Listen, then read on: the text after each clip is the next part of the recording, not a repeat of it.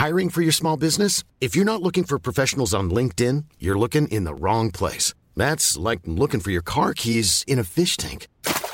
LinkedIn helps you hire professionals you can't find anywhere else, even those who aren't actively searching for a new job but might be open to the perfect role. In a given month, over 70% of LinkedIn users don't even visit other leading job sites. So start looking in the right place. With LinkedIn, you can hire professionals like a professional. Post your free job on linkedin.com slash people today.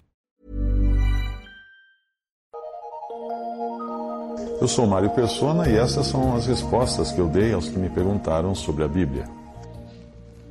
Você escreveu perguntando como se precaver contra o erro, e no nosso, nos nossos dias de tanta confusão, é preciso que a gente seja simples como a pomba, porém astuto como a serpente.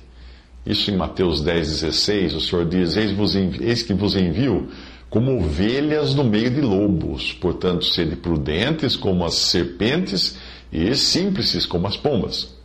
Satanás hoje não atua mais tanto quanto como um leão rugindo ao redor, como em 1 Pedro 5,8, como ele fazia no princípio do cristianismo. É claro que ele ainda faz isso muito em muitos países onde cristãos são mortos por causa de sua fé, né? com ataques violentos contra os cristãos. Mas hoje Satanás atua mais como anjo de luz e os seus ministros como ministros de justiça para enganar os incautos. 2 Coríntios 11, de 13 a 15, Paulo escreveu: Tais, tais falsos apóstolos são obreiros fraudulentos, transfigurando-se em apóstolos de Cristo. E não é maravilha, porque o próprio Satanás se transfigura em anjo de luz. Não é muito, pois, que os seus ministros se transfigurem em ministros de justiça, o fim dos quais será conforme as suas obras. Por isso, hoje é preciso cautela, antes de afirmar se alguma coisa provém mesmo de Deus ou não. Por exemplo, ao ler um livro que fale, fale de doutrina cristã, que é um conselho, vá para a última parte do livro, quando o autor tira conclusões. Eu digo isso porque as heresias, os erros, os enganos são construídos ao pouco, pouco a pouco, pelo autor do livro. Como se ele fosse acostumando o leitor para que ele não se chocasse com as afirmações finais, com a sua conclusão.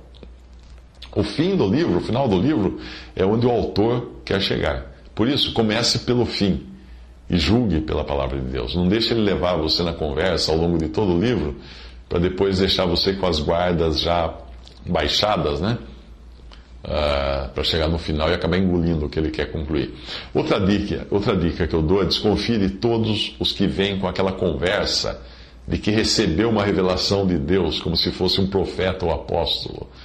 Uma vez um sujeito veio até mim dizendo assim: Irmão, Deus mandou que eu lhe dissesse algo. Ah, na mesma hora eu disse a ele que podia parar por ali mesmo, porque aquilo soava como uma ameaça. Como é que eu poderia julgar ou rejeitar o que ele iria me dizer se ele já começava dizendo ser uma mensagem recebida fresquinha, diretamente de Deus? Como é que eu ia julgar aquela mensagem? Foi dado a Paulo dar por completa a revelação da palavra de Deus, no sentido de que ele trouxe a derradeira revelação acerca da pessoa de Cristo e da sua igreja, que era o mistério que estava oculto. Leia Efésios 3 e também Colossenses 1 para você uh, descobrir isso. Embora hoje nós possamos ser inspirados pelo Espírito Santo a fazer ou dizer alguma coisa, nada disso tem autoridade que tem as Escrituras. E ninguém hoje pode falar como falaram os apóstolos e profetas do Novo Testamento, porque a eles foi dado lançarem os fundamentos, o alicerce da casa de Deus. Ninguém hoje tem esse poder ou essa autoridade. Efésios 2, 20 até 22 diz o seguinte: edificados sobre o fundamento dos apóstolos e dos profetas, de que Jesus Cristo é a principal pedra da esquina, no qual todo edifício bem ajustado cresce para templo santo no Senhor, no qual também vós juntamente sois edificados para a morada de Deus em espírito. O que vem depois de colocados as pedras do fundamento são as pedras de parede, como eu e você, construídos sobre uma base, sobre aquela base sólida que já foi estabelecida pelos apóstolos e profetas do Novo Testamento, tendo Jesus como a pedra angular. Em 1 Pedro 2,5 fala assim: Vós também, como pedras vivas, vos edificai em casa espiritual e sacerdócio santo, para oferecer sacrifícios espirituais agradáveis a Deus por Jesus Cristo. Portanto, Quando alguém lhe disser que teve uma revelação e que Deus me disse isso ou Deus me revelou aquilo, acione o botão de alarme contra incêndio. Por quê? Simples. Se alguém disser a você que Deus disse algo, como você vai poder julgar o que ele está dizendo e contestar? Se você discutir, discordar da pessoa, estará discordando de Deus, é o que ele está dizendo para você. Uma vez me contaram o caso de um pastor protestante, pentecostal, que no púlpito de sua igreja ele sempre lembrava os, pre os presentes uh, que o que ele falava ali era inspirado pelo Espírito Santo. Portanto, se alguém discordasse dele ou saísse de sua igreja, estaria pecando contra o Espírito Santo e iria para o inferno. Olha que terrorismo espiritual esse cara fazia. A questão é que Deus mesmo, o próprio Deus, na Sua palavra, nos manda julgar tudo o que nós ouvimos por aí, em especial quando os cristãos estão reunidos. 1 Coríntios 14, 29 fala assim: falem dois ou três profetas e os outros julguem. Profetas aí é no sentido de todo aquele que profere algo da parte de Deus, mas não exatamente com autoridade divina, porque se tivesse autoridade divina não poderia ser julgado, né? Mas não, quando dois ou três falam alguma coisa, eu devo julgar. Veja, por exemplo, isso que eu encontrei num site na, na internet. Olha, olha só, abre aspas. Deus disse que eu deveria desenvolver um site. Veio a palavra para criar este site. Conversando com Deus que disse: Quando virem a obra que irei realizar, os mais incrédulos dirão: só um Deus pode fazer isso. Todos os estudos bíblicos, revelações, experiências, escritos em geral e cânticos que eu havia recebido do Senhor há anos, agora seriam manifestados através do site. O tempo determinado havia chegado. Veio a palavra ao entendimento que o site deveria ser publicado no dia 7 de setembro, o dia da independência, o dia da declaração da liberdade. Não seria outra data. Acordei nesse dia 6 de setembro, recebendo a palavra da vontade de Deus, publicar o site no dia seguinte. Fecha aspas.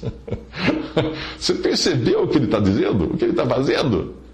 Quando ele diz que recebeu uma revelação de Deus, ele está barrando qualquer possibilidade de julgamento e crítica ao que ele escreve naquele site divino, né? porque ele está colocando o selo divino nas suas próprias ideias. Ele está transformando o site dele com as ideias dele, com as elocubrações que ele faz na palavra de Deus. Olha o que ele faz. Como você vai discordar de um, de um cara que escreve um site dizendo que foi Deus quem ditou o que ele vai escrever ali? Outra dica para você: quando você lê alguma coisa em algum site, é sempre bom procurar se existe uma seção naquele site onde dizem que as pessoas que criaram o site creem. Qual é, qual é a a crença das pessoas. Uma vez eu recebi de uma pessoa alguns textos sobre profecia tirados de um site na internet que os textos pareciam até interessantes. Aí eu fui ao site e na seção em que cremos, eu logo vi que eles negavam a divindade de Jesus. Ora, ler qualquer coisa ali naquele site seria perder tempo com aqueles que escrevem no espírito do anticristo, porque quem nega a divindade de Cristo é o anticristo. 1 João 4, de 1 a 3, Amados, não creiais a todo espírito, mas provai se os espíritos são de Deus, porque já muitos falsos profetas se têm levantado no mundo. Nisto conhecereis o Espírito de Deus. Todo espírito que confessa que Jesus Cristo veio em carne é de Deus. E todo espírito que não confessa que Jesus Cristo veio em carne não é de Deus. Mas este é o espírito do anticristo, do qual já ouvistes que há, no, que há de vir e eis que já está no mundo.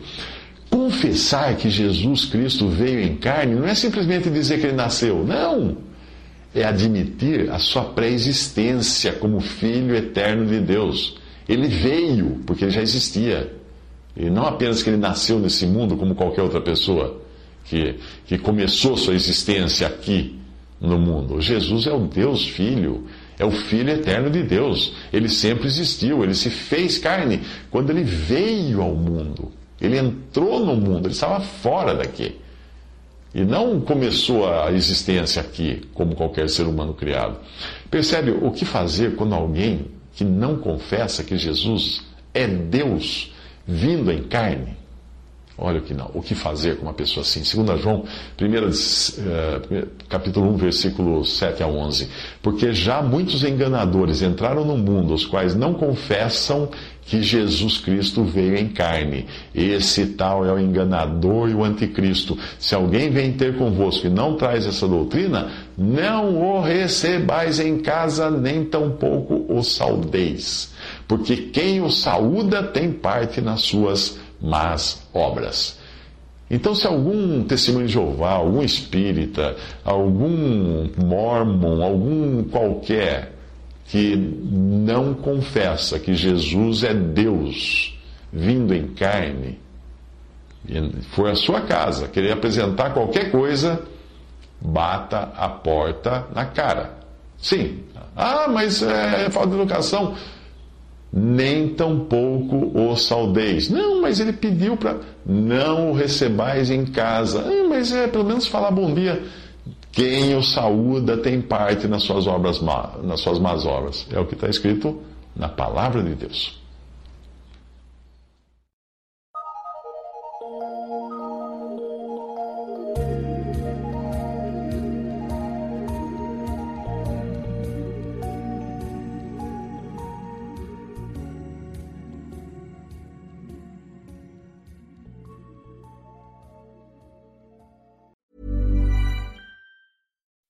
When you make decisions for your company, you look for the no brainers. If you have a lot of mailing to do, stamps.com is the ultimate no brainer. Use the stamps.com mobile app to mail everything you need to keep your business running with up to 89% off USPS and UPS. Make the same no brainer decision as over 1 million other businesses with stamps.com. Use code PROGRAM for a special offer. That's stamps.com code PROGRAM.